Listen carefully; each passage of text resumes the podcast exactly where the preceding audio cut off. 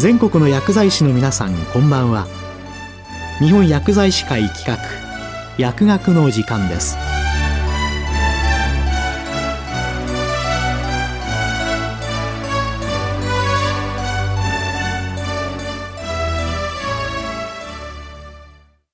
今日は亜鉛の整理と料理について上尾中央総合病院栄養サポートセンターセンター長大村健二さんにお話しいただきます。上尾中央総合病院の大村です。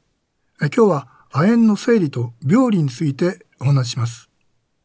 亜鉛は必須微量元素の一つです。人にとっての必須微量元素は鉄、亜鉛に加え銅、セレン、クロム、マンガン、ボリムデン、コバルト、要素の9元素で、いずれも重要な生理活性を有しています。とりわけ亜鉛は鉄を凌駕する最も重要な微量元素と言われているのです。亜鉛は多くのタンパク質に組み込まれており、人のゲノムはおよそ3000の亜鉛タンパクをコートしています。また、遺伝情報の発現に関与するタンパク質は、ほとんどが亜鉛含有タンパクです。転写因子、DNA の修復に関与する酵素、メッセンジャー RNA の情報をタンパクに翻訳する酵素など、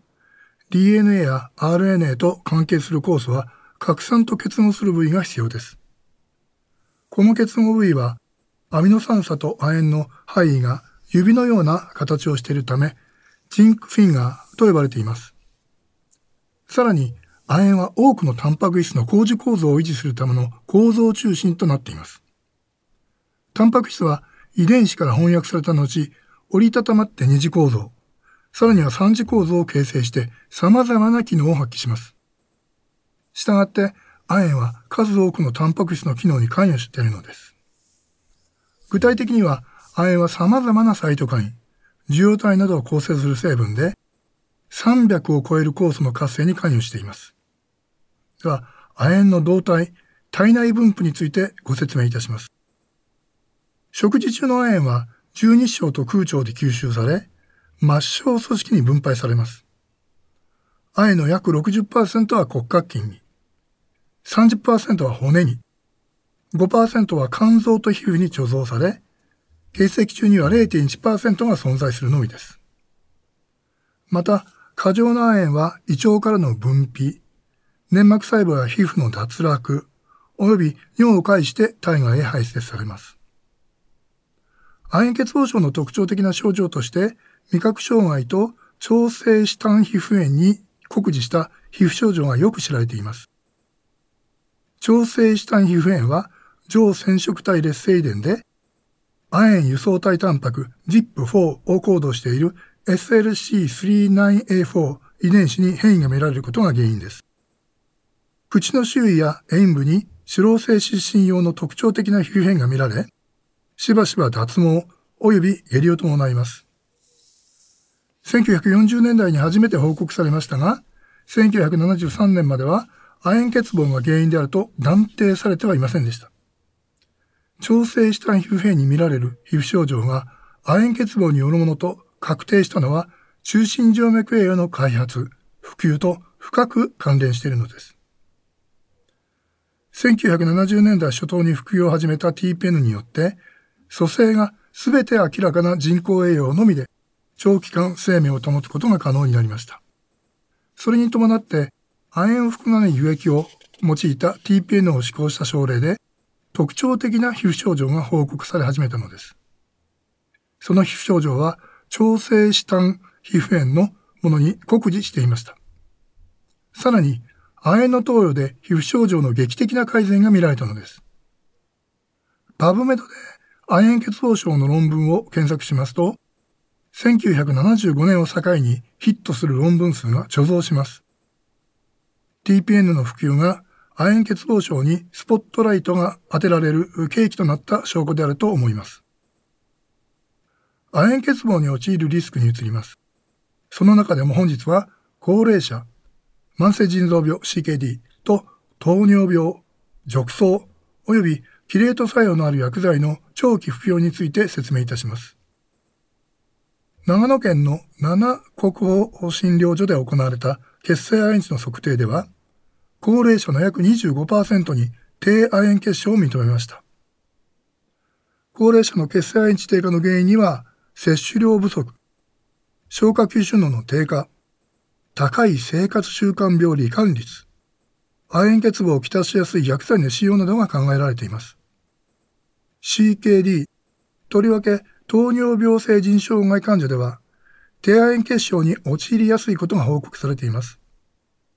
また、ネフローゼ症候群では、尿中へのタンパク排泄に伴って亜鉛が失われ、亜鉛欠乏をきたします。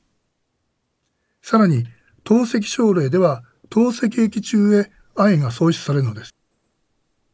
亜鉛摂取量が少ないと CKD に進展しやすいことや、低亜鉛血症は末期 CKD のリスクであることも報告されています。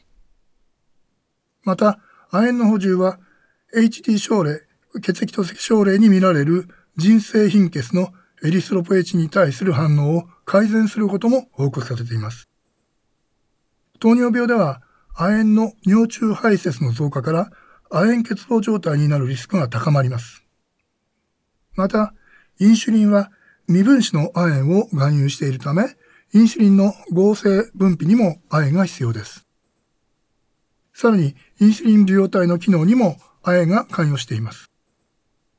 したがって、糖尿病に亜鉛欠乏を合併すると、糖尿病が悪化することになります。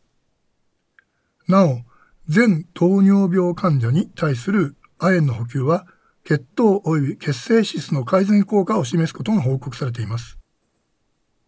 当院で、褥瘡症例の血清亜鉛値を測定したところ、9割近くの症例に血清亜鉛値の低値を認めました。多くの褥瘡症例は高齢者であり、しばしば CKD や糖尿病を合併します。加えて、褥瘡局所からのタンパク喪失、褥瘡に伴う炎症などによって血清亜鉛値の低下に拍車がかかるものと考えられます。キレート作用を有する薬剤の長期服用も亜鉛欠乏を引き起こす可能性があります。痛風やパーキンソン病、甲状腺機能亢進症の治療薬を服用している症例では注意が必要です。では、日常の臨床ではどのような症状から亜鉛欠乏症を疑えばいいのでしょうか亜鉛欠乏症の症状として味覚障害はつとに有名ですが、ご高齢の方が最近は美味しいものがなくなったねとおっしゃった場合にも亜鉛欠乏症を疑うべきです。皮膚症状では先に述べた調整した皮膚炎用の皮膚症状以外にも、皮膚創用症、皮膚の脆弱化、皮白化、かゆみを伴う角化傾向の強い皮疹、慢性湿疹用の飛行の強い皮疹などが報告されています。さらに、最近元気がない、体重が減った、体がだるい、疲れやすい、などといった不定収束に対しても高齢者や CKD などのリスクを有する症例には亜鉛欠乏を疑う必要があるのです。新型コロナウイルスの感染 COVID-19 については、低亜鉛血症と重症化に関する数多くの論文が発表されています。パブメドで COVID-19 と Think Deficiency をキーワードに検索しますと、昨年1年間で77の論文がヒットします。COVID-19 に限らず、欧米では以前より低亜鉛血症がウイルス感染症や細菌感染症に及ぶ影響について検討されてきたのです。新型コロナウイルスに対する亜鉛補給の有効性を検証するランダム化比較試験は実施されていません。しかし、これまで報告された成績からは亜鉛補給の利点が強く示唆されているのです。その基礎として、亜鉛の補給は粘液専門クリアランスを改善する。上非細胞間のタイトジャンクションを強化する。ウイルスの複製を抑制する。抗ウイルス免疫を維持する。過剰な免疫反応を抑制する。などが挙げられています。その結果、肺の損傷を軽減し、二次感染を最小限に抑えると推測されるのです。COVID-19 の重症化因子と低亜鉛血症に陥るリスク因子には重複しているものが数多くあります。高齢、心疾患、糖尿病、肥満、CKD、血血液透析、悪性腫瘍、肝硬変、慢性閉塞性肺疾患などです。高齢者や合併疾患を有する COVID-19 患者の死亡率が高いのには、低亜鉛結晶が関与している可能性があるのです。ウイルス感染や細菌感染が重症化しやすい症例に対する適切な亜鉛の補給は有意義であると言えます。そのような症例には、血清亜鉛値を測定し、必要性を考慮して、あらかじめ亜鉛を補給しておくことが進められます。亜鉛の補給には、低亜鉛結晶治療薬である酢酸亜鉛水和物製剤や亜鉛含有異界用治療薬ポラポレジンクを用います。ポラポレジンクは酢酸亜鉛水和物製剤と比較して安価ですが、投与する場合には病名に異界用を追加する必要があります。また、ポラポレジンクの1日投与量 150mg、2錠ですね。これに含まれる亜鉛は 34mg であり、この量は成人の亜鉛欠乏症の治療にはやや不足である可能性があります。目的や症状に合わせてどちらかを選択します。それでは本日のまとめです。亜鉛は生体にとって最も重要な微量元素です。亜鉛欠乏の症状は皮膚炎、脱毛、胃感染性、味覚障害、装置内炎などで多くの医師が考えているよりはるかに多彩です。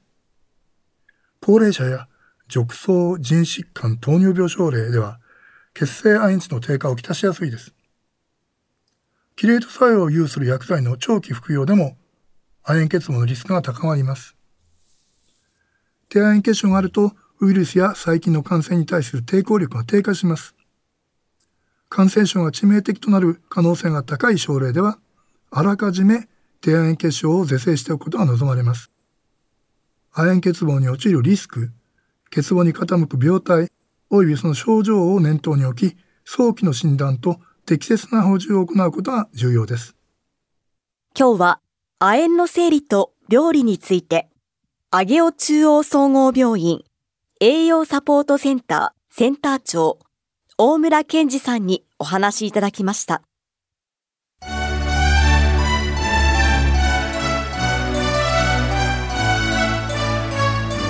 日本薬剤師会企画薬学の時間を終わります